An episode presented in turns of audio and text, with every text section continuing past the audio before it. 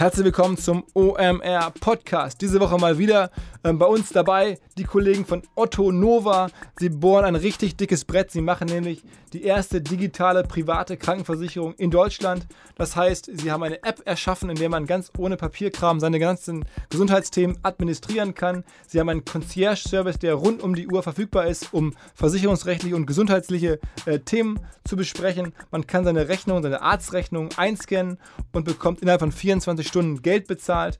Aber das Allerbeste an der ganzen Sache ist, sie sagen, sie haben ganz sauber kalkuliert, ähm, planen mit einem zukunftsfähigen Zins und sind deswegen in der Lage, die monatlichen Gebühren für die private Krankenversicherung deutlich unter Marktstandard zu halten. Das heißt zum Beispiel, während eine vierköpfige Familie wohl offensichtlich nach Otto Nova Aussage in der gesetzlichen Krankenversicherung ungefähr 850 Euro zu bezahlen hat, ähm, müssen die Kunden von Otto Nova für dieselbe Leistung oder für dieselbe Familie nur bis zu 780 Euro ähm, bezahlen. Ähm, sie bieten außerdem an, dass man einen persönlichen Tarif errechnen kann, ähm, dass man vor allen Dingen ein E-Book ähm, runterladen kann, in dem man über die natürlich naheliegenden Fragen zum Thema private Krankenversicherung und Autonova nachlesen kann. Wer das alles einfach mal anschauen möchte und sich damit da einarbeiten möchte, ottonova.de slash OMR. Unter den ähm, Downloadern werden Tickets für die Bits and Pretzels ähm, verlost. Also wenn ihr da so ein E-Book downloadet, seid ihr in der Verlosung. Ähm, ottonova.de slash omr. Einfach mal reinschauen. Frank Thelen, unser Freund Frank Thelen aus der Hülle Löwen sagt, diese Krankenversicherung ist ein Gamechanger. Na also. Herzlich willkommen beim OMR Podcast mit Philipp Westermeier. Diese Woche eine Legende, wurde mir vorab gesagt. Ähm, ein Deutscher, der es in New York geschafft hat, also das ist ja schwer, wie man so hört, aber er hat es wirklich ganz groß geschafft und zwar im Bereich Venture Capital. Ähm, er ist einer der Köpfe und Macher von Union Square Ventures, einem der ja, prominentesten oder erfolgreichsten VC-Fonds der Welt, kann man glaube ich schon sagen. Ähm, er ist Albert Wenger. Hi Albert. Hallo Philipp, grüß dich. Ähm, jetzt mal ganz kurz für all unsere Hörer, die jetzt vielleicht nicht ganz tief im VC-Game drin sind. Ähm, was hast du in den letzten Jahren gemacht? Was ähm, machst du heute ganz kurz? Also Union Square Ventures, wir sind in New York, in der Nähe vom Union Square. das, das, sagt er gerade so bewusst so, weil ich zu spät bin zum Termin, weil ich die Adresse verpeilt habe. Und äh, wir äh, sind jetzt auf unserem fünften Fonds. Ähm, wir investieren in Nordamerika und in Europa. Ähm, wir haben einen sogenannten Core-Fonds, da machen wir hauptsächlich Series A, gelegentlich Seed, gelegentlich Series B. Dann haben wir einen parallelen Fonds, einen Opportunity Fonds, beides in 175 Millionen Dollar.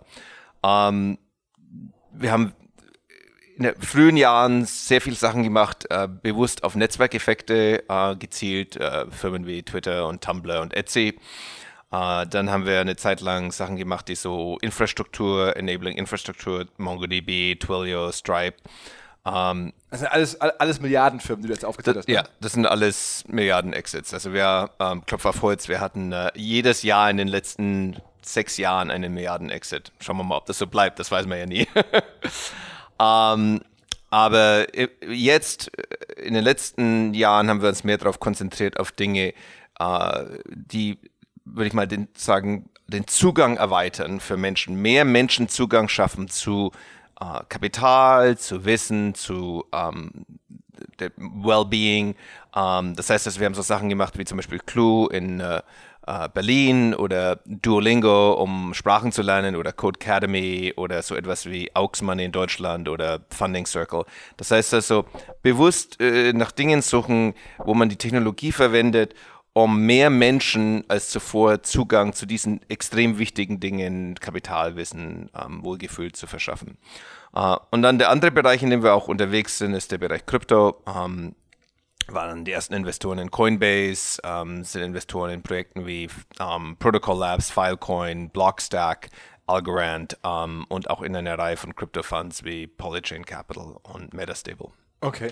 Und sag mal ganz kurz vorab, wie kam das? Also du, wie bist du jetzt hier reingeraten, mal ganz am Anfang in diese ganze New York oder amerikanische Szene, muss man ja sagen? Ja, also bin in Deutschland aufgewachsen, in der Nähe von Nürnberg, ähm, war mal ein Jahr in den USA, hat mir super gut gefallen, ähm, bin dann hier aufs College gegangen, bin nochmal zurück nach Deutschland, habe in München äh, gearbeitet, auch eine Firma mitgegründet, als jüngster Mitgründer noch grün in den Ohren, das war eine Beratungsfirma Äh, die haben wir dann verkauft und dann bin ich wieder in den USA zurück, habe am MIT studiert und dann äh, war, war das Internet. Also es war im Jahr 96, 97 und da habe ich äh, an meiner Dissertation gearbeitet, habe mir gedacht, Gott, das liest kein Mensch. Vielleicht meine Dissertationsberater. Ähm, und dieses äh, Internet, das ist ja so, äh, da passiert so viel und habe dann eine Firma gegründet. Die war nicht erfolgreich. Wir haben Venture Capital angenommen, aber letztendlich ist die Firma pleite gegangen. Aber ich habe da wahnsinnig viel gelernt davon. Und, äh, und unter anderem, was ich gelernt habe, ist, dass ich lieber auf der Investorenseite sein wollte als auf der Operator-Seite. Warum, warum, ist das so? Also, uh, ich glaube, weil ähm, äh, um ein sehr guter Operator zu sein, muss man sehr lange sehr fokussiert auf eine Sache bleiben und das ist nicht unbedingt meine Stärke. Ähm, also ich, äh, ich, ich glaube, jeder muss für sich selbst wissen, was, äh, wo man Stärken und Schwächen hat und äh, ich glaube, als Operator muss man einfach sehr fokussiert bleiben und man muss auch ähm, sehr gerne mit ähm, People-Problemen umgeben wollen. Ähm, und beides sind nicht unbedingt meine Stärken. Ähm, aber die, die, die, die Grundfrage Innovation und wie kommt Innovation aus dem Labor in ein Produkt und ähm, wie kommt das Produkt an den Markt und wie ähm, finanziert man das und wie baut man das auf, das fand ich super interessant. Und ich habe dann ein bisschen einen umwegigen Pfad von dort ab beschrieben. Ich hatte meine eigene Firma mit schlechtem Timing, ganz an der Höhe der Bubble. Ähm, 99 haben wir Fundraising gemacht. und ähm, dann ähm, habe ich eine Zeit lang danach äh, versucht, mit äh, meinem jetzigen Partner Brad einen Fonds äh, aufzulegen. Das war dann nach der, in der, in diesem, im Nuclear Winter, so 2001 rum. Und dann bin ich weg, habe äh, ein bisschen Consulting gemacht, äh, damit ich Geld verdienen musste. Uh, und dann sind Brad und Fred, äh, die ich beide gut kannte, haben dann Union Square Ventures gegründet 2003 und den ersten Fonds 2004 aufgelegt. Und ich bin gerade mit was anderem fertig geworden. Und dann haben sie mich angesprochen zu dem Thema Delicious. Sie hatten äh, mit Joshua Schechter äh, gesprochen, der war damals noch bei Morgan Stanley. Delicious war ein Side-Projekt und habe gesagt, hey, kannst du nicht dem Joshua helfen, das ist als Firma auszugründen oder zu gründen als Firma? Und da habe ich mit Joshua zusammengearbeitet. Uh, Unisquare Ventures hat investiert und neun Monate später hat Yahoo das gekauft. Für? Für Geld. für viel Geld. Ja. Ähm, nicht super viel Geld, aber ähm, es war genug, dass ich äh, dann gesagt habe, okay, ähm, ich musste da nicht mitkommen. Die Firma war hier in New York. Yahoo hat sie aber, wie das immer so der Fall war, ähm, bis vor bis, bis Google gesagt hat, Google hat gesagt, wir machen Engineering hier in New York auch. Aber vorher haben, wann immer eine New Yorker Firma gekauft wurde, sind die immer in den Westen verlegt worden. Und so geschah das auch mit Delicious. Ich musste da aber nicht mit. Und dann habe ich mich im Union Square Ventures Büro ähm, ausgebreitet und habe dann an ein bisschen Angel Investing gemacht äh, und habe da in Etsy investiert. Ähm, den Marktplatz? Den Marktplatz und den Tumblr und habe dann auch äh, Unisquare Ventures ähm, Investment in Etsy geleitet und äh, habe das eben den 2004er Fonds als sogenannter Venture Partner gemacht und bin dann im 2008er Fonds ein General Partner geworden, also vor zehn Jahren. Wie viele General Partner, also wie viele Kollegen hast du sozusagen? Wir sind sechs General Partner im Moment. Aber in der ähm, Firma, wenn ich mich hier umgucke, arbeiten? Äh, 13 Leute insgesamt. 13 Leute nur? Ähm, ja. Ich, ich gucke noch gerade. Ja, nein, es, äh, äh, wir haben ähm, immer, äh, wir haben einen großen Raum, in dem machen wir immer äh, Meetings ähm, für Portfoliofirmen und auch für Community-Events. Ähm, wir sind aber, das Team ist jetzt schon ein bisschen gewachsen in den letzten Jahren. Ähm, also ihr habt ja auch sagen wir mal, Investments gemacht, Twitter, die man nun wirklich in der Marketing-Szene extrem gut kennt. Wie kam das zustande? Wie haben, hat der Jack Dorsey euch damals angesprochen oder Ideen oder wie kam das? Nein, äh, viele unserer guten Investitionen kamen daher, dass wir proaktiv die Firmen angegangen sind. Ähm, also äh, in, in dem Fall von Twitter sind Brad und Fred haben, äh, sind rausgeflogen nach Kalifornien, um, um, um uh, Ev Williams und Jack äh, zu treffen. Ähm, und äh, das ist aber bei vielen unserer Investitionen so. Wir haben oft, äh, ähm, sehen wir Dinge, die denken wir, dass sie interessant sind und dann sprechen wir die Firmen an. Wir warten nicht, dass, ob die uns ansprechen oder nicht. Und wie scannt ihr das? Also bis heute, wie, wie findet man frühes Twitter? Wie findet man frühes, ihr habt ja auch Soundcloud gemacht und Etsy, wie guckst du? Ja, ich meine, das ist in erster Linie dadurch, dass wir versuchen, so thesengetrieben zu arbeiten. Ähm, und eben äh, so Sachen wie Etsy und Soundcloud. Da, wir hatten eine These eine Zeit lang, die hieß, wir suchen nach Netzwerken von engagierten End-Usern, uh, die differenziert sind durch uh, die User Experience. Uh, und da fallen so Sachen wie Etsy und Soundcloud drunter. Um, ähm, heutzutage suchen alle Venture-Investoren nach Netzwerkeffekten. Das heißt also, das ist keine differenzierte These mehr.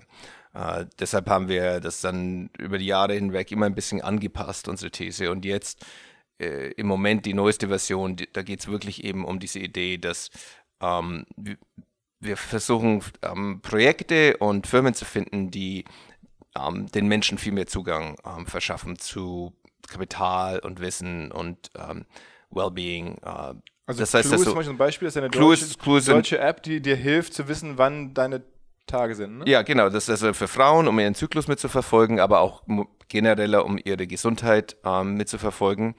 Und ähm, das ist so etwas, wenn man sich äh, vorstellt, in der Welt, es werden mehr Frauen heute schon ein Smartphone haben als normalen Zugang zu oder leichten Zugang zur Geburtenverhütung oder zu einem OBGYN oder überhaupt zu Fragen über ähm, Reproduktion, sexuelle äh, Gesundheit. Ähm, und da, glaube ich, ähm, kann diese Technologie einen irren Einfluss auf das Leben der Menschen haben. Äh, ich meine, wenn man sich auch mal sowas anschaut wie das Erziehungswesen, ähm, obwohl es das Internet seit jetzt ähm, fast 30 Jahren gibt, ja, ähm, die Hauptzahl der Leute gehen genau noch zur Schule, wie das vor dem Internet der Fall war. Das heißt also, da ist der Raum, der potenzielle Raum für die Veränderung meines Erachtens noch gigantisch. Ähm, das heißt, über viele Jahre hinweg kann man da noch äh, was machen. Ähm, wenn man sich das Bankwesen anschaut, wir haben hier vor kurzem in eine Firma investiert, die heißt Stash. Ähm, Stash macht es Leuten möglich, mit nur wenig Geld ähm, am Aktienmarkt äh, zu investieren. Äh, es macht ihnen möglich, ähm, sehr leicht ähm, zum Beispiel Lebensversicherung zu kaufen, Finanzprodukte die im Moment noch einfach viel zu teuer sind. In den USA, die meisten Banken verdienen an armen Kunden sehr viel Geld, weil sie ihnen wahnsinnig viele Gebühren draufknallen. Das heißt, jedes Mal, wenn die zum Beispiel nicht genug Geld in ihrem Konto haben, dass ein Scheck zum Beispiel ähm, nicht gedeckt ist, dann dann verlangen die da eine Riesengebühr. Obwohl das alles von Maschinen gemacht wird, zu einem Grenzpreis von im Prinzip null. Und äh, Stash hat einen ganz anderen Ansatz. Die haben ein ähm, äh, ein Subscription-Modell und du zahlst eine gewisse Grundgebühr jeden Monat. Dafür kriegst du eine Reihe von verschiedenen Services. Dafür kriegst du auch ähm, sehr viel ähm, Erklärungs- und ähm, Lernmaterial zum Thema Investieren. Wie investiere ich? Was für, wie wähle ich Finanzprodukte aus? Und, ähm, und dafür gibt es viele andere Gebühren, die die Banken im Moment verlangen, bei denen nicht.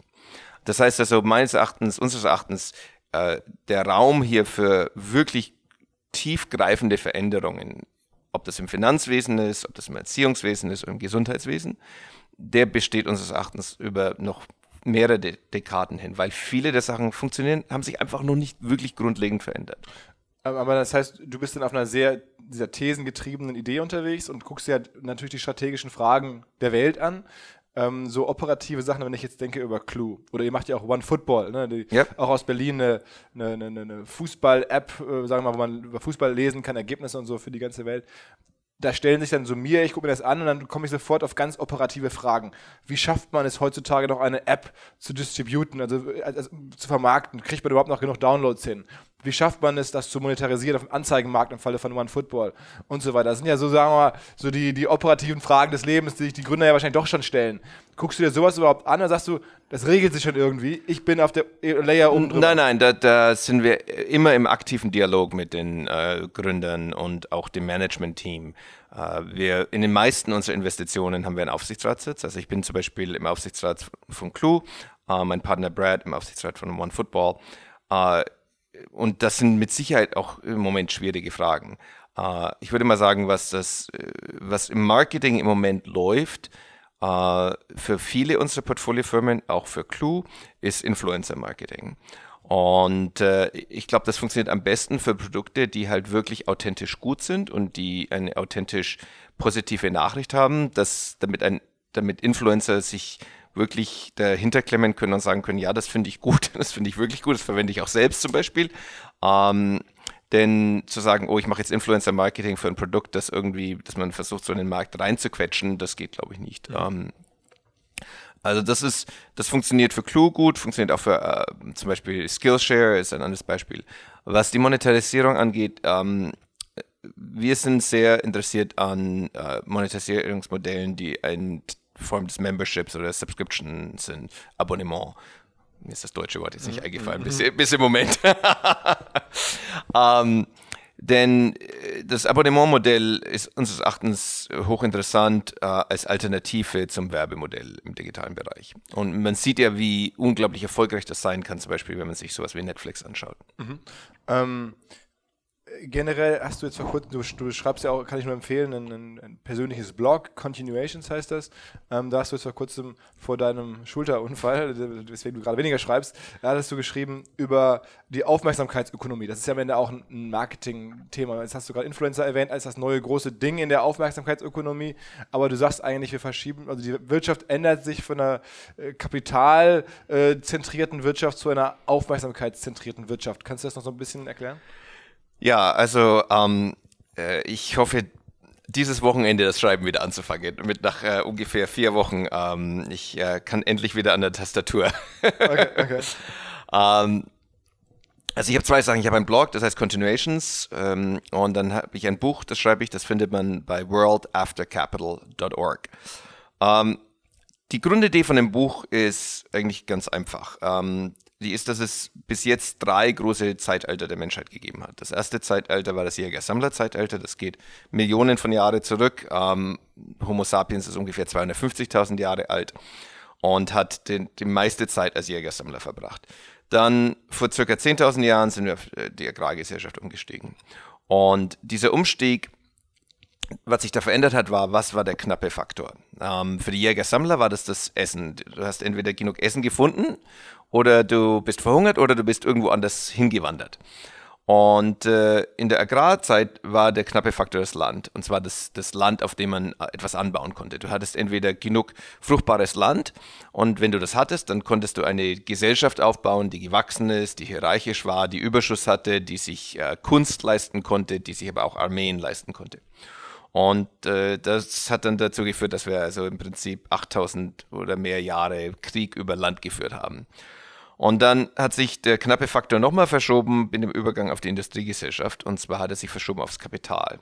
Und damit meine ich nicht das Finanzkapital. Das Finanzkapital ist nur so ein Zwischenzustand. Wir bekleiden uns ja nicht mit Euroscheinen ähm, äh, und wir fahren nicht in Goldbahnen herum, sondern ich meine das produktive Kapital, also äh, Gebäude, Fabriken, ähm, Infrastruktur, all die Dinge, die ähm, wir mit dem Industriezeitalter verbringen.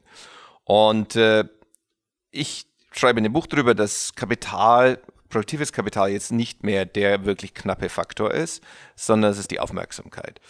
Und warum meine ich, dass die Aufmerksamkeit knapp ist? Ich meine, sie ist deshalb knapp, weil ja, es Themen gibt, auf die wir als Individuen und auch als Gesellschaft nicht genug Aufmerksamkeit verwenden.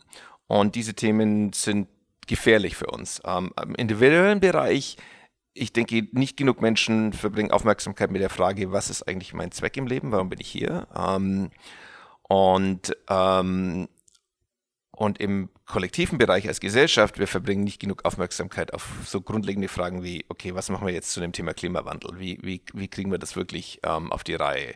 Oder was machen wir jetzt zu dem Thema ähm, infektiöse Krankheiten? Äh, das heißt, also, es gibt wichtige Themen, äh, auf die wir kollektiv nicht genug Aufmerksamkeit verwenden. Und wir sind jetzt in einer seltsamen Zwischenphase, wo wir die Aufmerksamkeit eigentlich auf die falschen Themen lenken, bewusst auf die falschen Themen lenken. Warum? Weil wir haben Firmen und wir haben in solche Firmen investiert. Ich meine, Tumblr ist ein Beispiel davon gewesen zu einem Teil, aber das Hauptparadebeispiel ist eigentlich Facebook der Marktwert von Facebook steigt, je mehr Aufmerksamkeit Facebook auf sich ziehen kann. Und es ist viel leichter, die Aufmerksamkeit der Menschen auf sich zu ziehen, mit, ähm, indem man ihnen ähm, emotionale äh, Nachrichten zeigt, ob das jetzt äh, Katzenbilder sind oder ob das irgendeine sehr emotional formulierte politische Headline ist, ähm, wo die Leute sich dann aufregen und das treibt Engagement, das, das zieht Aufmerksamkeit an sich. Warum? Weil das Grundmodell von Facebook ist, ich muss mehr und mehr Aufmerksamkeit sammeln, damit ich dann einen Teil dieser Aufmerksamkeit weiterverkaufen kann. Das ist, was Werbung im Prinzip ist. Werbung ist der Verkauf von Aufmerksamkeit. Uh, und ich glaube, wir müssen als Individuen und als Gesellschaften verstehen, dass das problematisch ist, wenn wir ähm, unsere Aufmerksamkeit auf Dinge verwenden, die eigentlich für uns vielleicht nicht so wichtig sind. Ähm, und dann dadurch weniger Aufmerksamkeit haben für die Dinge, die eigentlich extrem wichtig wären. Als, als ihr Twitter gemacht habt damals, war dir das noch nicht klar, dass es so kommen würde wahrscheinlich, ne? Naja, als wir Twitter gemacht haben, ähm, war ganz wenig klar über ganz wenige Fragen. Zum Beispiel, wir hätten uns mit Sicherheit nicht vorgestellt, dass einmal in der Zukunft der Präsident der Vereinigten Staaten über Twitter Politik betreibt oder versucht zu betreiben. Ähm, aber ich glaube, es hätte für Twitter auch äh, verschiedene äh, Möglichkeiten der Zukunft gegeben. Ähm, eine, eine, große Weichenstellung bei Twitter äh, ist erfolgt zu dem Zeitpunkt, wo Twitter entschieden hat, dass Twitter ähm, seine eigenen, die eigenen Apps haben will und eigentlich es äh, keine Third-Party-Clients erlauben will und dann im Prinzip den ganzen API-Zugang abgedreht hat für alle. Ähm, ich glaube, äh, in einem nahen parallelen Universum gibt es eine Version von Twitter, die das API offen gehalten hat und die ein anderes Monetarisierungsmodell hat. Äh, zum Beispiel, ähm, wo man sagen kann, okay, wenn du ähm, Twitter ohne Werbung haben willst, dann ist es, was weiß ich, zwei Dollar im Monat ähm, auf Twitter. Also ich höre schon so raus, du hättest empfohlen, das anders zu machen. Ne? Ja, ich meine, das ist immer so schwierig. Wir, wir waren ja sehr früh Investoren in Twitter und ähm, das heißt, wir haben auf zu einem sehr niedrigen Preis investiert und wenn dann der Preis äh, raufgeht und dann kommen Investoren rein, die, die sehr, eine sehr große Investition machen, ähm, die wollen oft mit einem ähm, weniger risikoreichen Modell äh, fortfahren und es gab da eine, einen interessanten Zeitpunkt. Äh, es gab eine Firma, die hieß Ubermedia. Uh, Ubermedia kam aus Idealab von Bill Gross. Und Ubermedia hat angefangen, eine Reihe der unabhängigen Twitter-Clients aufzukaufen.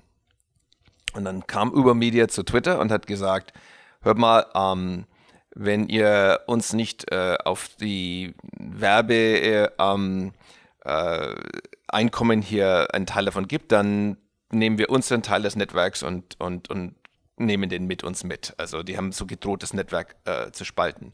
Und ich glaube, das war ein Moment, da hat äh, äh, Twitter ein bisschen die Nerven verloren und hat gesagt, okay, dann machen wir halt das für alle dicht. Ähm, äh, ich glaube, da hätte man durchaus eine Alternative schaffen können. Ähm, die Firma würde heute ganz anders ausschauen. Es, manche Leute denken, sie wäre dann mehr wert, manche Leute denken, sie wäre weniger wert. Ich glaube, das kann man so nicht wissen, aber äh, meines Erachtens gibt es diese Alternative. Äh, ich hatte eine, wir hatten eine Gruppe von jungen äh, Menschen hier, die ähm, ähm, äh, Internships machen äh, bei äh, New Yorker Startups. Und ich habe die Frage gestellt, wie viele ähm, bereit wären, für Facebook 5 Dollar im Monat zu zahlen, wenn Facebook keinerlei Werbung hätte und wenn du ein API kriegen würdest. Das heißt also, du könntest dann Third-Party-Clients verwenden. Ungefähr ein Drittel der Leute hat, hat die Hand gehoben. Gut, es waren sehr viele technische Leute mit drunter, die also verstehen, was ein API ist. Aber trotzdem glaube ich, dass dieses andere Modell ähm, möglich ist und ich denke, wir werden mehr von diesem ähm, ein Abonnement-Modell, wo ich auch API-Zugang habe, sehen in der Zukunft. Ganz kurz Unterbrechung und Hinweis auf unsere Freunde, na, von wem wohl? Von Casper. Die Matratzenkollegen aus dem Matratzenlager ähm, haben bekanntlich eine Matratze mit Besessenheit designt und zu einem schockierend fairen Preis auf den Markt gebracht.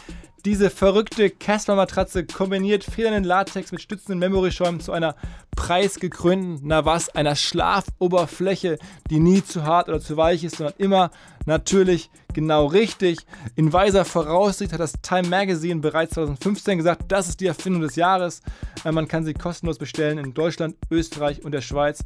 Und außerdem, wer das immer noch nicht weiß, es tut mir schon fast leid, aber ich muss es euch nochmal sagen, 100 Nächte im eigenen Zuhause Probe schlafen und wenn ihr dann merkt, Mensch, so gut liegt sich hier nicht drauf, dann kann man sie kostenlos abholen lassen, bekommt sein Geld wieder. Das Ganze ist made in Germany und wir helfen euch 50 Euro zu sparen auf euren ersten Kauf unter casper.com slash omr. Gute Nachtruhe. Ein anderes Startup, was ihr finanziert habt, ähm, das mal für eine Weile in dieser ganzen B2C-Euphorie und, und auch Marketingwelt eine große Rolle gespielt hat, war, ist Foursquare. Mhm. Und dann ging es irgendwie schwierig weiter, dann sind die verschwunden vom Markt, aber jetzt haben die wieder so eine Renaissance erlebt und haben das schon so ein bisschen eigentlich das gemacht, so, äh, sich, also jetzt im B2B-Bereich verwandelt. Sag mal da vielleicht zwei Sätze zu. Ja, ähm, wir haben in Foursquare investiert, da waren das äh, die zwei Gründe. das ist also auch eine unserer frühen Investitionen. Äh, ich würde mal sagen, äh, die B2C-Geschichte ähm, ist aus zwei Gründen ähm, nicht äh, wirklich erfolgreich gewesen. Der eine Grund ist, dass äh, Facebook es einfach kopiert hat, hat Check-ins dazu äh, auf Facebook gemacht. Ähm, aber ich würde sagen, wir haben äh, uns einen Teil auch selbst eingebrockt. Also die Firma hat sehr früh sehr viel Geld dann gekriegt und äh, das führt oft zu Fehlern. Ähm, und der klassische Fehler hier war, dann ein sehr großes Produkt und sehr großes Engineering-Team zu bauen und dann zu sagen, okay, wir haben jetzt so viele tolle Dinge gelernt und jetzt bauen wir die perfekte Version der App und wir fangen komplett neu an und machen das alles von Scratch. Und äh, das ist nie eine gute Idee. Und das hat sich natürlich dann immer länger hingezogen und dann ist das Produkt immer komplexer geworden und dann letztendlich irgendwann haben wir gesagt, ja, jetzt müssen wir es wirklich shippen und dann, was da rauskam, war eigentlich kein gutes Produkt. Also ich würde sagen, das haben wir uns zum Teil selbst eingebrockt oder die Firma. Ähm, und zum Teil äh, dadurch, dass Facebook gesagt hat, okay, wir machen das halt einfach. Aber ihr habt euch jetzt ja wieder, oder die Firma ja. ist doch für Recovery, so, ne? die kommt wieder ja, hoch ja. Was, was, was Foursquare sehr gut gemacht hat, ist ähm, die Infrastruktur zu bauen, mit der man sagt, okay, was, was mache ich jetzt wirklich, wie verstehe ich Location? Das heißt also, äh, Location ist ja nicht, was sind meine äh, GPS-Koordinaten, mein lat long. Ähm, äh, Location ist ja, bin ich äh, zu Hause, bin ich im Büro, bin ich in einem Geschäft, wenn das äh, mehrere Stockwerke hat, äh, auf welchem Stockwerk bin ich denn hier? Denn das könnte einen großen Unterschied machen, ob ich im Geschäft auf dem ersten Stockwerk bin oder ob ich im Büro auf dem zehnten Stockwerk bin. Ähm, das heißt also, das wirklich zu verstehen, da gibt es eigentlich nur ein paar Firmen in der Welt, die das gut können. Ähm, Facebook ist eine davon, Google ist eine davon, Apple vielleicht ein bisschen ähm, und Foursquare.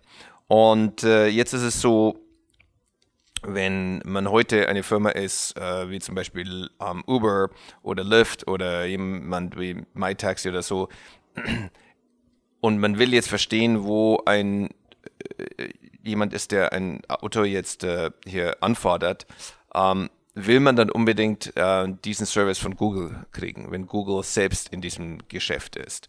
Und äh, da, viele dieser Firmen verwenden jetzt äh, Foursquare, um genau zu sagen, okay, jemand, wo ist der, ist der oder die, ähm, in, in welchem ähm, von drei direkt nebeneinander liegenden Restaurants sind die wahrscheinlich. Und das ähm, bieten sie als Service an und dieser Service wächst sehr, sehr schnell. Als B2B sozusagen. Ja. Und, und, und, und auch eben für ähm, äh, Developer. Also einfach zu sagen, hier ist ein SDK, du kannst das SDK in deine App mit einbauen und dann kannst du ähm, wirklich einen besseren Überblick haben. Und das ist alles Opt-in. Das heißt, das, das sind alles Apps, wo der Endnutzer der App explizit ähm, das Recht gegeben hat, die, ähm, die Location anzufordern. Und kann man mit so einem Modell nochmal jemals die Valuations bekommen, wie man ein B2C-Modell damals hier hofft? Wahrscheinlich nicht, oder? Ähm, doch, ich, äh, die Firma, der Firma geht sehr gut. Ähm, letztes Jahr 70 Millionen Dollar Umsatz gemacht und wächst sehr schnell. Okay. Ähm, äh, eine andere Firma, wo ich immer dachte, die ist gerade für uns Deutsche in Berlin oder äh, im deutschen Ökosystem sehr wichtig, wo ihr auch äh, dabei seid, äh, ist Soundcloud. Ne? Die, die waren ja eine der größten äh, sozusagen Driver von dem ganzen, der ganzen Berlin-Story, so als, als Digitalstandort und so. Ähm, und da ist es dann auch schwieriger geworden. Wie siehst du da so die Entwicklung? Ja, der, der, Musikbereich ist halt dadurch schwierig, dass es die Labels gibt und dass die Labels so viel Macht haben und dass es im Prinzip nur drei wichtige Labels in der Welt gibt und die sich alle kennen. Oligopol, ne? Und äh, das macht es äh, schwierig hier. Ähm, äh, ich denke mal, ähm, äh, SoundCloud ist heute in einer extrem guten Position. Ähm, dadurch, dass SoundCloud ähm, sowohl ein Abonnementangebot hat, ähm, aber auch den ganzen Longtail mit vieler Musik, die, ähm, die man nirgendwo anders findet. Äh, ich glaube, die Welt ist groß genug für ähm, ein Apple Music, ein Spotify und ein SoundCloud. Ähm, aber der, diese die, sag ich mal, diese ähm, schwierige Phase für die Firma kam in erster Linie davon, dass es sehr lange gedauert hat, sehr viel länger, als es hätte dauern sollen, ähm, die richtigen Deals mit den Labels äh, hinzukriegen. Okay. Ähm, wie ist denn dann generell, jetzt haben wir ja schon so angefangen, über Berlin kurz äh, zu sprechen, dein Blick sozusagen von USA, du bist jetzt hier so da mittendrin in der ganzen pulsierenden Digital- und Investorenszene der USA. Jetzt guckst du dir an, was da in Deutschland so wächst in den letzten Jahren. Ähm, wie schätzt du das ein? Ich finde es sehr positiv. Ich meine, ähm, äh, ich, ich denke mal, ähm, die das Zeitalter, wo Innovation im digitalen Bereich in erster Linie aus Silicon Valley kam, das ist vorbei. Uh, Innovation kommt halt aus der ganzen Welt. Um, ähm, Silicon Valley ist zu teuer. uh, in San Francisco kann man kaum noch Ingenieure einstellen und uh, wenn man sie einstellt, kann man sie nicht behalten und man muss ihnen viel zu viel Geld zahlen. Um, ähm, ich glaube, es kommt super interessante Innovation aus Europa, aus Asien. Uh, und Berlin äh, ist meines Erachtens äh, weiterhin eine der interessantesten Städte in Europa. Ähm, früher haben mich die Leute oft gefragt über Rocket Internet und die Sumverse. Und ich habe immer gesagt, zum einen ist es legitim zu kopieren. das sieht man in der normalen Welt auch. Ähm, macht jemand ein Restaurant auf, macht jemand anderes ein Restaurant daneben auf. mhm. ähm, ist legitim und ich habe auch immer gesagt, das wird dazu führen, dass es viele Menschen gibt, die ähm, finden, dass ein Startup eine, eine Möglichkeit ist, eine Alternative dazu, zu Siemens oder für BMW oder wer auch immer zu arbeiten. Ähm, und dass es mehr Leute geben wird, die wissen, wie ein Startup funktioniert und was man damit macht und dass das langfristig dazu führen wird, dass es interessante, originelle Startups geben wird. Und das ist genauso passiert. Ich meine, viele Leute sagen, okay, das habe ich jetzt verstanden, wie das geht, aber jetzt mache ich was Originelles, das, was ich machen will. Mhm. Und äh, wir sehen weiterhin interessante Dinge aus Berlin. Uh, dazu kommt auch noch, dass Berlin auch sehr gut für Krypto ist. Um, ähm, also eine Reihe der Ethereum-Leute und Consensus ähm, sind groß in Berlin. Das heißt, ähm, äh, ein Bereich, den wir denken, dass der eine interessante Innovation darstellt, äh, da ist Berlin auch sehr gut vertreten. Ähm, glaubst du, dass das, offensichtlich glaubst du das, sonst würdet ihr da nicht so stark fokussieren. Ist Krypto sozusagen das nächste große Thema, auf das ihr guckt? Und das ist wahrscheinlich so ein bisschen dann. Es ist ein Thema. Ähm, also das Hauptthema für uns ist diese Frage, wie gibt man mehr Menschen Zugang zu wichtigen Dingen zu immer geringeren Kosten? Ähm, das ist so das Hauptthema. Äh, Krypto ist eine Technologie, das, die das eventuell ermöglicht. Krypto ist auch eine Technologie, die eventuell es ermöglicht, dass wir von diesen großen ähm, digitalen Monopolen oder Oligopolen wegkommen. Äh, die Basis für diese Konzentration, die wir im Markt sehen, ist ja, dass ähm, eine Firma wie Facebook oder Amazon wahnsinnig viele Daten hat. Und ähm, äh, eine, eine, eine Möglichkeit im Kryptobereich ist es eben potenziell Datenbanken aufzubauen, die zwar konsistente Datenbanken sind, aber die jetzt nicht einer Firma gehören, die nicht von einer Firma kontrolliert werden. Ähm, das ist, sage ich mal, das, was äh, uns und ich glaube viele Leute, die im Kryptobereich aktiv sind, an der Sache begeistert. Ähm, meines Erachtens sind wir da absolut noch in der Frühphase. Das heißt also, wir sind hier noch in der Infrastrukturphase. Es gibt viele Infrastrukturprobleme im Kryptobereich, die noch nicht gelöst sind. Ähm, das heißt, ich äh, gehe jetzt nicht davon aus, dass äh, Amazon oder Facebook oder Google sich da irgendwelche Sorgen machen muss über die nächsten fünf bis zehn Jahre. Ähm, wir haben viele Dinge, die hier noch gelöst werden müssen, bevor da ähm, neue Applikationen drauf gebaut werden, die dann für den Durchschnittsanwender ähm, wirklich interessant und zugänglich sind. Aber dann, also, also wenn es eine Chance gibt, sozusagen dieses, äh, diese GAFA-Welt ein bisschen aufzubrechen, dann über Krypto? Ja, persönlich glaube ich, Krypto plus neue Regulierungen. Ähm, ich denke mal, die EU macht ähm, leider eine Reihe verschiedener Fehler im Bereich äh, Regulierung, die alle dazu führen werden, dass es schwieriger anstatt einfacher wird, für kleine Firmen aktiv zu sein. Also äh, die GDPR, ähm, äh, die Kosten mit GDPR compliant zu sein, sind einfach sehr hoch und ähm, ist relativ einfach für die großen Firmen, das zu absorbieren und halt nicht so einfach für kleinere Firmen. Ähm, und ähm, ich glaube, dass es auch nicht das grundlegende Problem löst. Das grundlegende Problem, äh, denke ich, ist in der digitalen Welt ist, ähm, dass ich als Endnutzer nicht genug Macht habe, relativ als einzelne Endnutzer und auch kollektiv als Gruppe von Endnutzern gegenüber den großen Firmen. Warum? Weil die großen Firmen betreiben Millionen von Computern und wenn wir dann auf unserem Handy ähm, eine App aufmachen, dann betreiben wir gerade mal noch unsere Daumenfinger und unser Gehirn. Und das ist ein seltsamer Zustand, weil unser Handy ist eigentlich ein Supercomputer. Aber dieser Supercomputer, der arbeitet eigentlich nicht mehr für uns in dem Moment. Und das ist eine Veränderung von dem Zeitalter des, des Webs. Im Web, der Webbrowser, der arbeitet wirklich für uns. Und das kann ich ganz leicht beweisen. Im Webbrowser kann ich Adblocking machen. Ja? Und das Adblocking ist nur möglich, weil der Webbrowser ist meine Software. Und ich kann der Software sagen, was sie machen soll. Der kriegt jetzt einen Content und es mag einem Werber nicht gefallen, aber ich habe als Endnutzer wirkliche Macht. Ich kann sagen, ich will deine Werbung nicht sehen. Im Bereich der Native Apps und auf dem Handy haben wir diese Macht verloren. Und äh, das ist meines Erachtens das Grundproblem, das man angeben müsste. Und ich habe gesagt, was wir brauchen, ist, wir brauchen eine Art Regulierung, wo man sagt, hör mal, wenn du, was weiß ich, eine Million Endnutzer hast, dann musst du jedem Endnutzer einen API-Key zur Verfügung stellen.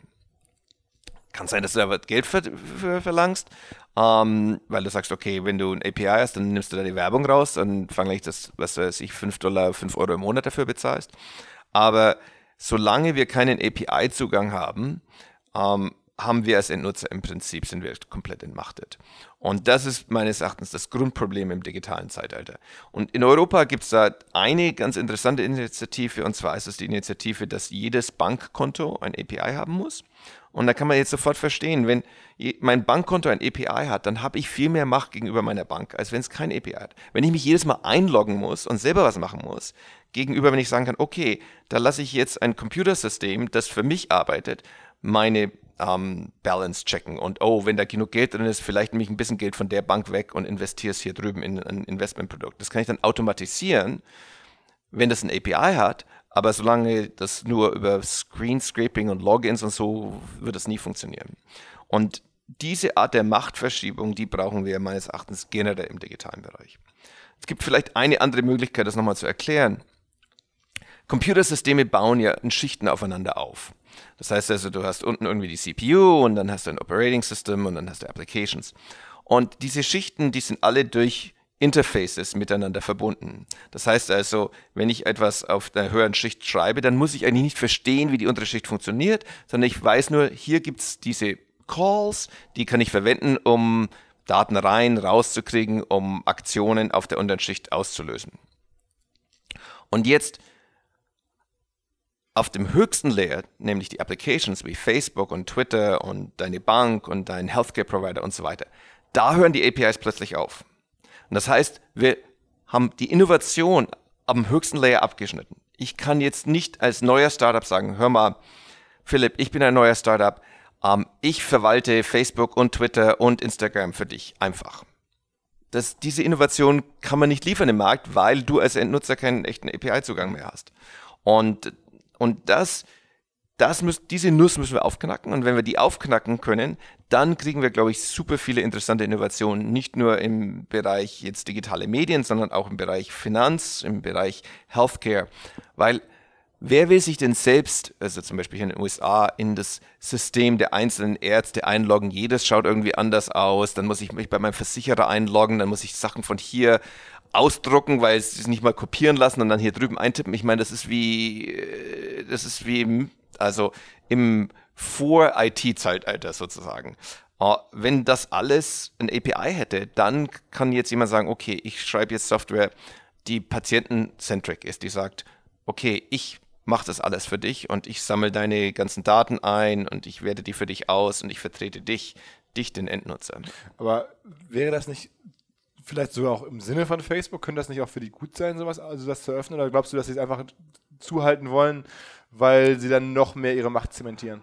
Ja, ich glaube, es wird interessant, wo das hingeht. Ich meine, ähm, ich glaube, das Interessanteste, was Facebook machen könnte, wäre von sich aus zu sagen, hört mal, willst keine Werbung haben, willst eine API haben, zahl 5 Euro im Monat. Und, ähm, und das Quid pro Quo ist, ähm, du hast jetzt voll programmatischen Zugang. Und wenn du mein, mein, mein, wenn dir mein UX nicht gefällt, kann jemand anders ein anderes UX draufsetzen. wenn Facebook das selbst machen würde, das wäre, glaube ich, in, das, das Interessanteste. Ähm, äh, Facebook äh, ist immer noch Mark Zuckerberg und das heißt also, ob das passiert oder nicht passiert, hängt in erster Linie davon ab, ob Mark denkt, dass es eine gute Idee ist oder nicht. Hast du ihn mal kennengelernt? Ja. Und wie ist du dein Eindruck? Uh, ich glaube, es ist extrem schwierig, ähm, wenn man ähm, so extrem erfolgreich wird ähm, in so einem jungen Alter, ähm, irgendwie noch eine vernünftige Perspektive äh, sich beizubehalten. Ganz kurze Unterbrechung und Hinweis auf eine neue Firma von alten Freunden. Die Firma heißt Planeo und ist eine Online-Marketing-Agentur für digitale Kundenakquisition, insbesondere, glaube ich, für Search. Die Gründer sind Search-Experten Magdalena Müs, ehemals AKM3 und Performix, Matthäus Michalik, ebenfalls AKM3 Performix und Martin Grahl.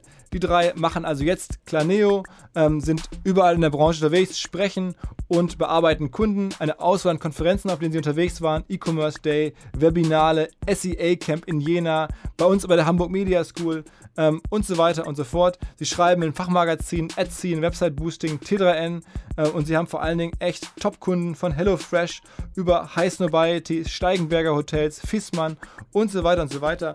Also wenn ihr Fragen habt zum Thema Search, SEO strategisch und operativ ähm, einfach an uns wenden oder an Planeo denken. Ähm, insbesondere interessant vielleicht das sogenannte Freebie, also eine kostenlose Erstberatung durch die Kollegen, eine Stunde ähm, und 20% dann auf das erste Projekt, wenn ihr nach der Erstberatung ein Projekt machen wollt mit Planeo. Also viel Spaß, gute Optimierung. Generell äh, bist du ja jemand, der so an diesen Themen Perspektive und, und auch Purpose sehr interessiert ist und, und dafür Wert, Wert drauf legt. Sag mal selber so, was ist denn dein Purpose? Ja, für mich ist es im Moment ähm, zu diesem Thema Übergang von der Industriegesellschaft zu, was ich in meinem Buch die Wissensgesellschaft nenne. Da arbeite ich dran, sowohl durch ähm, mein Schreiben von dem Buch, Interviews, die ich gebe, Investitionen, die ich mache, ähm, philanthropische Aktivitäten. Ähm, denn meines Erachtens ist dieser Übergang, der ist genauso groß und genauso schwierig wie der Übergang von der Agrargesellschaft auf die Industriegesellschaft.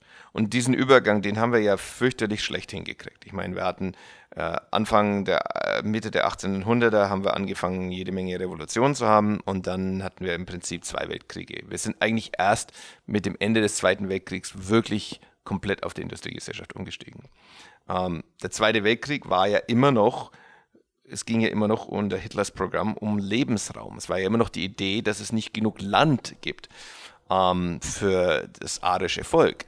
Ähm, also diese Idee, dass Land der knappe Faktor war, was es auch für 10.000 Jahre lang war, der saß so tief in den Menschen drin, dass ähm, viele, ähm, als die Industriegesellschaft herkam, als die gesehen haben, was da passiert, haben die nicht gedacht, oh, der knappe Faktor ist jetzt das Kapital, sondern die haben gedacht, oh, da können wir Schlachtschiffe und Panzer bauen, damit wir mehr Land kriegen.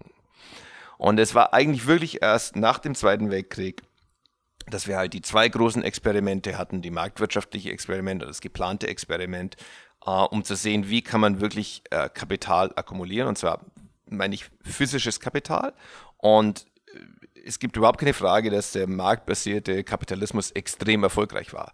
Der Grund, dass wir heute ganz billige Computer haben, dass wir, ähm, dass Bekleidung äh, günstiger wird, dass ähm, wir ähm, Transport haben, der man kann überall in die Welt hinfliegen, ist total sicher, relativ günstig und so weiter. Das ist alles der Erfolg des marktbasierten Kapitalismus. Und das Interessante jetzt aber ist, dass wir jetzt weil der marktbasierte Kapitalismus so erfolgreich war, die Probleme, die es jetzt noch zu lösen gibt, die lassen sich nicht durch diesen marktbasierten Kapitalismus lösen. Also die großen, wichtigen Probleme wie der Klimawandel zum Beispiel, die brauchen ein neues Modell. Ähm, es gibt Dinge, die sich nicht lösen lassen, weil es keine Preise geben kann. Für, für aber geben dann die Staatenpreise vor und sagen, wer das, wer das lösen kann für uns, der kriegt dann, sagen wir mal, aus Steuergeldern logischerweise dann Milliarden. Ja, aber das ist zum Beispiel ein anderer Mechanismus, das ist nicht der Marktmechanismus. Ja. Also wenn der Staat sagt, wir ähm, vergeben Preisgelder zum Beispiel, das finde ich sehr gut. Ähm, äh, Innovation zu fördern, indem man sagt, hier, wenn jemand dieses Problem löst, da gibt es einen Preis dafür da machen wir nicht genug davon, da sollten wir viel mehr davon machen. Ähm, da schreibe ich auch im Buch drüber. Das, ähm, so ein so Preis, Preisausschreibungen können ein sehr guter Mechanismus sein, um Innovation zu fördern. Aber so wirklich wichtige Themen, zum Beispiel, wir wissen ganz genau, dass alle paar Millionen Jahre ein großer Asteroid auf der Erde einschlägt. Und ähm, wie viel Aufmerksamkeit verwenden wir darauf, uns darauf vorzubereiten, so versuchen solche Objekte zu entdecken, ähm, Programme zu bauen, wie wenn wir so ein Objekt entdecken könnten, dass wir das, das vielleicht ablenken könnten. Da arbeitet ein, ein minuskuler Teil der Menschheit arbeitet daran. Und wenn das passieren würde, so ein Event, würde es einen Großteil der Menschheit auslöschen. Das heißt also, wir haben diese absurde Situation, wo wir Probleme haben, die wir genau wissen, dass diese Probleme gibt. Und die Zahl der Menschen, die daran arbeiten, das Problem zu lösen, ist, ist minimal in, in Relation zur Größe des Problems. Und das ist, weil wir halt jetzt ähm, alle, ähm, unsere ganze Aufmerksamkeit steckt entweder drin in dem, was ich in dem Buch den Jobloop nenne. Das heißt also, wie verdiene ich genug Geld, damit ich mich ernähren kann, äh, damit ich äh, tolle Sachen kaufen kann, damit ich reisen kann. Ähm, und wir denken immer noch über den knappen Faktor als Kapital nach. Und deshalb ist die Politik, die sagt oft, alles, was die Politik im Moment macht, ist versuchen, die Industriegesellschaft zu retten. Und das ist in Deutschland ja auch so verrückt, dann, dann, dann da spricht man ja über Industrie, Industry 3.0 oder Industry 4.0, anstatt zu sagen, nee, nee, es ist nicht mehr Industrie, das ist nicht mehr das Thema. Das Thema ist Wissen. Wie kann ich genug Wissen generieren, ähm, damit ich diese großen Probleme ähm, abwenden kann und auch die großen Chancen nutzen kann? Ich meine, es geht ja nicht nur um Probleme, es geht ja auch um Chancen. Ähm, wir haben äh, mit der künstlichen Intelligenz können wir ganz, ganz tolle Sachen machen. Zum Beispiel ähm, Diagnosesysteme bauen, die viel besser sind als äh, ein Arzt, ähm, die dann auch äh, viel leichter zugänglich wären, zu jedem Menschen in der Welt zugänglich wären. Ähm, das heißt also, wir stehen an einem Zeitpunkt, wo wir extrem, wo wir sowohl große Probleme als auch große Chancen haben. Beide von denen sind nicht in erster Linie durch den Marktmechanismus zugänglich. Und wir hängen aber so an dem Marktmechanismus dran, weil der Marktmechanismus so erfolgreich war, dass wir es jetzt sehr schwer finden, uns davon abzukoppeln. Siehst du denn Leute, die jetzt auch in der Welt des Marktmechanismus sehr erfolgreich waren und nur solche könnten das ja verändern. Wenn man, sag mal, jemand, der jetzt in der Marktwelt nicht sehr erfolgreich ist, der hat es ja sehr schwer, diese Welt überhaupt zu verändern. Ähm, sagen wir Jeff Bezos oder diese Art von Menschen die das auch so sehen, die da was für tun? Oder glaubst du, dass die einfach alle nur den Zustand. Ich meine, der, der, sieht die Probleme ja auch. Der, ich meine, das sind ja sozusagen die Menschen, die die Welt ändern könnten, rein theoretisch. Ja, also ich, ich glaube, dass wir alle die Welt ändern können. Ich glaube immer noch an den demokratischen Prozess, äh, wenn er auch äh, zum Teil im Moment, ähm, äh, sag ich mal, ähm, leidet. Ähm, mit Sicherheit haben wir Probleme mit der Demokratie in den USA. Ähm, wir haben nicht genug Menschen, die sich an den Wahlen beteiligen. Wir haben Probleme mit der Manipulation ähm, der digitalen Medien, wo Leute Nachrichten kriegen, die einfach falsch sind. Ähm, äh, trotz all diesen Dingen glaube ich dran, dass ähm, diese Veränderungen können von allen kommen. Und äh, im Buch schreibe ich über drei verschiedene Themen ähm, an denen wir arbeiten können. Ähm, ich nenne das äh, Economic Freedom, Informational Freedom und Psychological Freedom. Und äh, Economic Freedom ist für mich eine Form des äh, unbedingten Grundeinkommens. Äh, da kann jeder dran arbeiten. Da gibt es tolle Initiativen ähm, in der ganzen Welt, ähm, dieses Thema politisch voranzutreiben. Ähm, äh, ich glaube auch, dass es eine Möglichkeit gibt. Das ist wirklich nur eine kleine Möglichkeit, aber es ist nicht auszuschließen, dass wir zu einem Grundeinkommen kommen durch ein Kryptosystem, das weltweit zugänglich ist. Ähm, da gibt es ein Dutzend Projekte, unter anderem auch in Berlin. Circles heißt das. Ähm, äh, Martin Köppelmann, der auch Gnosis Projekt gemacht hat, ähm, arbeitet da dran und ein paar andere Leute. Also ich denke, sowas ist durchaus möglich und äh, etwas, woran man auch arbeiten sollte. Dann dieses Thema, zweite Thema Informational Freedom. Da geht es genau um diese Frage, wer hat Zugang zu Computation, was hat APIs, was kann ich programmatisch äh, drauf zugehen. Da geht es auch darum, um Fragen, wie kann ich ähm, weniger Copyright haben. Ähm, meines Erachtens zum Beispiel, was äh, Khan Academy und Creative Commons macht, einfach äh, offenen Content, den jeder verwenden kann. Ähm, damit kann man jeder die Welt verändern. Ich meine, jeder kann sagen, oh, ich weiß etwas und ich das, was ich weiß, das kann ich anderen Menschen beibringen, indem ich das äh, aufzeichne und aufs Internet drauf mache. Ähm, und dann das dritte Thema, das nenne ich psychologische Freiheit. Und das ist auch etwas, wo jeder von uns dran arbeiten kann. Und das ist einfach die Erkenntnis, dass unser Gehirn äh, von der Evolution ist in einer Welt entstanden, wo wenn du eine Katze gesehen hast, da war eine echte Katze da. Und jetzt kann ich dir halt äh, unendlich viel Katzenbilder zeigen. Und äh, wir alle müssen halt daran arbeiten, wie wir uns nicht in diese Systeme reinziehen lassen, die uns deren einziges Interesse ist, so viel unsere Aufmerksamkeit wie möglich zu haben und die uns äh, halt immer mehr von dem zeigen wollen, was sie genau wissen, was uns gefällt. Das heißt also, in der psychologischen Freiheit geht es darum, ob das äh, Meditation ist oder ob das einfach das Telefon ausschalten ist, was immer für jeden Einzelnen funktioniert, aber einfach zu verstehen, dass wenn man nicht proaktiv das angeht, dann wird man in diese Systeme hineingesaugt. Ich sage immer, äh, in den, in in den Matrix-Filmen, das Einzige, was in den Matrix-Filmen falsch war, ist, dass sie sagen, ja, es gab einen Krieg zwischen den Maschinen und den Menschen. Wir sind dabei, uns einfach den Maschinen hinzugeben. und siehst du, siehst du politische Figuren, die dir gefallen? Also, finde, also du guckst, ich meine, diese Fragestellungen, die du dich umgibst, das ist ja nun, sind ja sehr politische Fragestellungen am Ende auch. Jetzt haben wir viel über Wirtschaft gesprochen. Also in den USA ist jetzt ja nun, nehme ich mal an, dann es gefällt dir nicht, was da passiert, gerade politisch. Aber gibt es da, gibt's da vielleicht Leute auf der zweiten, dritten, vierten Ebene, die man noch nicht so sieht in der demokratischen Bewegung vielleicht oder auch in der republikanischen, was diesen, die, die Ja, kommen? ich meine zum Beispiel, es gibt äh, Andrew Yang. Ähm, Andrew ähm, versucht eine Kampagne für 2020 für den Democratic äh, Prime Primary für die Präsidentschaftswahl ähm, mit einer äh, Universal Basic Income Plattform. Schauen wir mal, wie weit Andrew kommt, aber äh, Susan und ich, meine Frau und ich, haben ihn unterstützt und ähm, das ist zum Beispiel jemand, der sagt, nee, wir brauchen etwas Neues. Ich glaube, es ist wirklich so, dass in den ähm, Parteien äh, hier in den USA, aber auch in Europa, es gibt einfach viel zu viele Politiker, die denken, dass ihre Aufgabe ist, das Industriezeitalter zu retten. Und da kommt man dann halt dahin und sagt, ah ja, wir brauchen, die Zentralbank muss die Zinsen ein bisschen rumschrauben und dann brauchen wir ein neues Jobprogramm, damit Leute wieder Arbeit finden und so weiter, anstatt zu sagen, nee, das ist das Denken des Industriezeitalters, um in das Wissenszeitalter hineinzukommen, müssen wir viele dieser Ideen einfach loslassen und wir brauchen neue Ideen.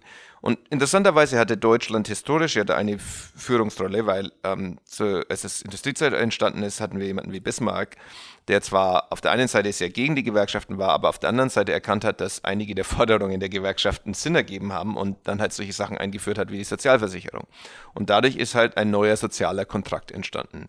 Und ich bin fest davon überzeugt, wir brauchen jetzt wieder einen neuen sozialen Kontrakt. Und zwar einen, der uns ins Wissenszeitalter hineinbringt. Und da gehört meines Erachtens absolut ein unbedingtes Grundeinkommen damit dazu. Da gibt es Politiker, ich weiß jetzt zum Beispiel nicht, wer das äh, in Europa ähm, heute schon vertritt in, in, in der Politik, ähm, aber in den USA, so jemand wie Andrew, ähm, der wird dieses Thema mitbringen. Ich persönlich denke, dass dieser Umstieg sehr lange dauern wird und auch wieder sehr schwierig sein wird. Und du hast mich zum, über meinen eigenen Lebenszweck gefragt. Ich sehe meinen Zweck zu versuchen, so viel wie möglich dazu zu sorgen, dass es nicht ganz so schlimm wird wie der Übergang von der Agrargesellschaft auf die Industriegesellschaft. Okay. Dass wir einen Fehler, den wir erst äh, vor 100 Jahren gemacht haben, dass wir den jetzt nicht äh, schon wieder äh, nochmal machen. Okay, wow. Aber du siehst es eher als, in, als, du siehst dich da nach wie vor die nächsten Jahre als Investor und nicht so sehr als, als Aktivisten, sag ich mal. Ja, ich, ich denke, dass ich zu diesem Umgang zu diesem sehr viel durch meine Investition beitragen kann. Also deine, deine, Limited, also deine Investoren, die in deinen Fonds investiert haben, ähm, die, die, verstehen das auch, aber die verstehen auch, dass wir auch äh, versuchen, für sie Geld zu verdienen. Ich glaube, diese zwei ähm, Dinge sind. Ich würde das aufhören an dem Punkt, wo ich denke, dass diese zwei Sachen nicht mehr miteinander zu vereinbaren sind. Also ich glaube, ich es ist absolut noch zu vereinbaren. Äh, ich glaube, Firmen wie Clue zum Beispiel oder Skillshare können sehr erfolgreiche Investitionen sein und trotzdem auch der Menschheit weiterhelfen, in dieses Wissenszeitalter hineinzukommen.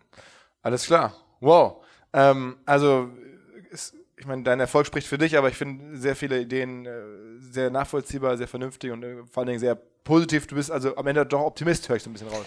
Ich bin sehr optimistisch, wo wir hinkommen können Ähm, ich bin ein bisschen pessimistisch, wie wir dorthin kommen. Also siehst dann auch. Äh, ich, glaub, ich glaube einfach, wir halten zu lange an dem Alten fest. Und je länger wir an dem Alten festhalten, so ein bisschen wie ein Damm. Wenn du da immer deine Finger reinsteckst, ähm, dann äh, hört sich das Wasser nicht auf, aufzustauen und irgendwann bricht er dann mal und dann wird es umso schlimmer. Ich denke, wir müssten jetzt feststellen, okay, dieser Damm, den müssen wir wegbauen, wir müssen was Neues bauen. Und da bin ich ein bisschen pessimistisch, wie schnell wir da hinkommen. Ich meine, äh, die letzte Schlagzeile ist, dass das Eis in der Antarktik dreimal so schnell schmilzt, als man es vorher angenommen hat. Ähm, also äh, wir sind hier gewaltig hinten dran. Äh, in der Menschheitsgeschichte hat es ja immer wieder gegeben. Ich meine, man, ob man sich zum Beispiel ähm, die Easter Islands anschaut oder Yucatan oder so, es gibt Gesellschaften, die kommen auf ein gewisses Niveau und dann werden sie plötzlich stagnieren sie und dann kommt ein äh, ein, ein, eine Veränderung, und zwar sowohl auf der East Islands als auch im Yucatan war das Klimawandel, und zwar gar nicht mal auf dramatischer Klimawandel, aber schlimm genug, dass die nicht, diese Gesellschaften nicht wussten, wie man damit umgeht und sind dann äh, im Prinzip ähm, diese Gesellschaften äh, haben dann ein, äh, ein, ein, schlimmes Ende genommen. Ähm, ich denke, dass deshalb, ich, sag, ich bin sehr optimistisch, wo wir hinkommen könnten. Wir haben alle Karten, wir haben äh, wahnsinnige Durchbrüche, was äh, so Sachen wie Machine Learning angeht, also äh, künstliche Intelligenz und Automatisierung. Wir haben unglaubliche Durchbrüche, ähm, was die Medizin angeht, äh, CRISPR und Gen Genetik zu verstehen. Wir haben Durchbrüche im Materialbereich mit Metamaterials. Das heißt also, ähm, wir haben wissenschaftliche Durchbrüche, wo wir Dinge viel besser verstehen als je zuvor. Ähm, aber wir hängen einfach zu sehr an diesem alten Gesellschaftsmodell dran. Wir hängen zu sehr an dem Modell, jeder muss arbeiten. Äh, arbeiten ist, wo du deinen Wert beziehst. Arbeit ist, wo du dein Geld kriegst, damit du dich ernähren kannst. Du sagst am ähm, Ende, je mehr Leute Zeit hätten, sich um ihre eigenen Sachen zu kümmern, desto mehr Leute würden sich dann auch um den Klimawandel vielleicht kümmern. Absolut, bin ich absolut überzeugt davon. Und äh, die Menschen sagen immer, oh, aber äh, wenn du den Leuten ein Grundeinkommen gibst, dann sitzen die ja nur rum und machen nichts. Ähm, zum einen alle Experimente, die man in der Welt mit Grundeinkommen probiert haben, zeigen, dass es nicht der Fall ist, dass die Menschen in, in, vielleicht eine Zeit lang rumsitzen und dann die meisten Menschen sagen, okay, jetzt will ich was tun. Ich meine, wir sehen das ja auch oft, äh, wenn Leute in den Ruhestand gehen, die fangen dann plötzlich neue Hobbys an und was ganz Neues zu lernen. Die gehen dann nochmal in die Schule und lernen was Neues. Also diese Idee, dass die Menschen irgendwie ähm, von Grund auf faul sind und nur dadurch was machen, dass wir äh, Einige sie Arbeit bezahlen. Aber nicht die Masse. Ne? Ja, mit Sicherheit nicht. Und dann wenn man so eine Umstellung macht wie von der Agrargesellschaft und Industriegesellschaft, da haben wir ja alles verändert. Wir haben verändert, äh, wir sind vom Land in die Stadt umgezogen, von der Großfamilie auf die Kleinfamilie oder keine Familie. Wir haben sogar die Religion umgestellt. Wir hatten eine Religion, die gesagt hat, okay, äh, hier ist deine Station im Leben, ja, also du bist ein Bauer und hier ist die sagt, wie bist du der beste Bauer, aber du wirst nie ein Adliger sein. Das haben wir dann umgestellt auf die protestantische Arbeitsethik. Je harter du arbeitest, umso erfolgreicher wirst du sein. Das heißt, wir haben alles umgestellt komplett wir müssen jetzt nochmal alles umstellen und da gehört unter anderem auch das Erziehungswesen dazu. Wir haben ein Erziehungswesen, das im Prinzip auf die Industriegesellschaft ausgelegt ist. Wir sagen, okay, hier sind die Skills, die du lernen musst, damit du in der Industriegesellschaft erfolgreich sein musst, kannst. Und unter anderem, was dieses Erziehungswesen macht, ist es, dass es den Menschen die Kuriosität aberzieht. Das heißt also, das die Neugier sozusagen. Die Neugier aberzieht. Ja. Und dann wundern wir uns, wenn die Leute dann nicht wissen, was sie mit sich machen sollen wir haben es ihnen bewusst aberzogen, weil das war das, was wir im Industriezeitalter gebraucht haben. Wir haben Leute gebraucht, denen man sagen konnte, du arbeitest jetzt an diesem Thema und ich zahle dir einen Stundenlohn und das machst du jetzt. Und da haben wir ein Erziehungssystem geschaffen, das gut ist das. Das brauchen wir aber jetzt nicht mehr, weil die meisten Dinge, wo ich jemand sagen kann, ich muss genau daran jetzt arbeiten, das ist genau das, was ich durch eine Maschine ersetzen kann. Aber das, wo jemand sagt, oh, ich denke mir jetzt mal was Neues aus, was komplett Neues, oder ich mache etwas, was nur ein Mensch machen kann, ähm, und was meine ich mit Dingen, die nur ein Mensch machen kann?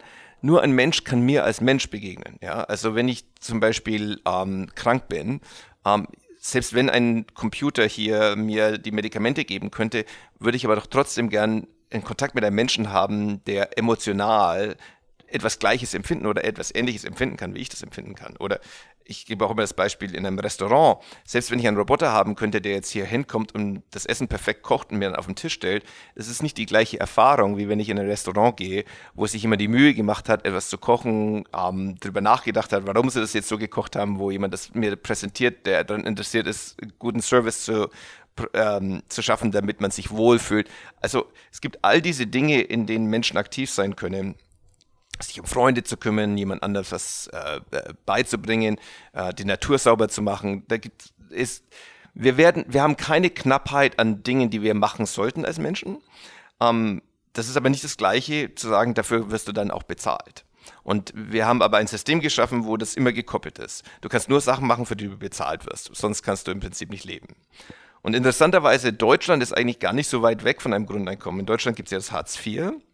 Und äh, wenn man das Hartz IV, äh, das hat etwas das nennt sich Sanktionen. Also wenn man auf Hartz IV ist und dann sagt das Arbeitsamt, äh, bewirb dich auf diesen Job und man bewirbt sich dann nicht, dann wird das Hartz IV gestrichen. Aber wenn man das wegnehmen würde, wenn man einfach sagen würde, Hartz IV gibt's einfach, egal ob du dich bewirbst, egal was du machst, dann hätte Deutschland eigentlich ein Grundeinkommen über Nacht im Prinzip. Alles klar. Ähm, man könnte noch echt lange drüber sprechen, aber ich glaube, also für mich war es schon super inspirierend, wie du denkst, ähm, was für, du für Zugänge hast und Blickwinkel hast und natürlich auch schon für Erfahrungen gemacht hast. Äh, vielen Dank für deine Zeit, dass du es hier so ein bisschen geteilt hast mit mir und entsprechend mit den ganzen Hörern dahinter. Ähm, ja, vielen Dank und hat sehr viel Spaß gemacht. Ja, okay, alles klar. Immer gerne über diese Themen. Das sind wichtige Themen. Ciao, ciao. Ciao, ciao. Ciao, Philipp. Ganz kurz, bevor alles vorbei ist, Hinweis in eigener Sache und zwar auf unseren OMR Instagram Report. Wir schreiben ja jeden Monat einen ähm, Report, wo wir in der Tiefe Marketingkanäle analysieren und ausarbeiten, selber testen, Interviews führen, Studien machen und so weiter. Das nennen wir Report. In diesem Monat ist es mal wieder das Thema Instagram, eine neue aktualisierte Version, alles rund ums Thema Instagram Marketing mit ähm, Tools, Kampagnen, Best Practices, äh, natürlich Leitfäden, Budgetplanung, Community Management und so weiter. Wer es an anschauen möchte, omr.com slash report mit dem Code Instagram20 gibt es halt 20% auf unseren ähm, sozusagen Gewinner-Report zum Thema Instagram-Marketing. Viel Spaß!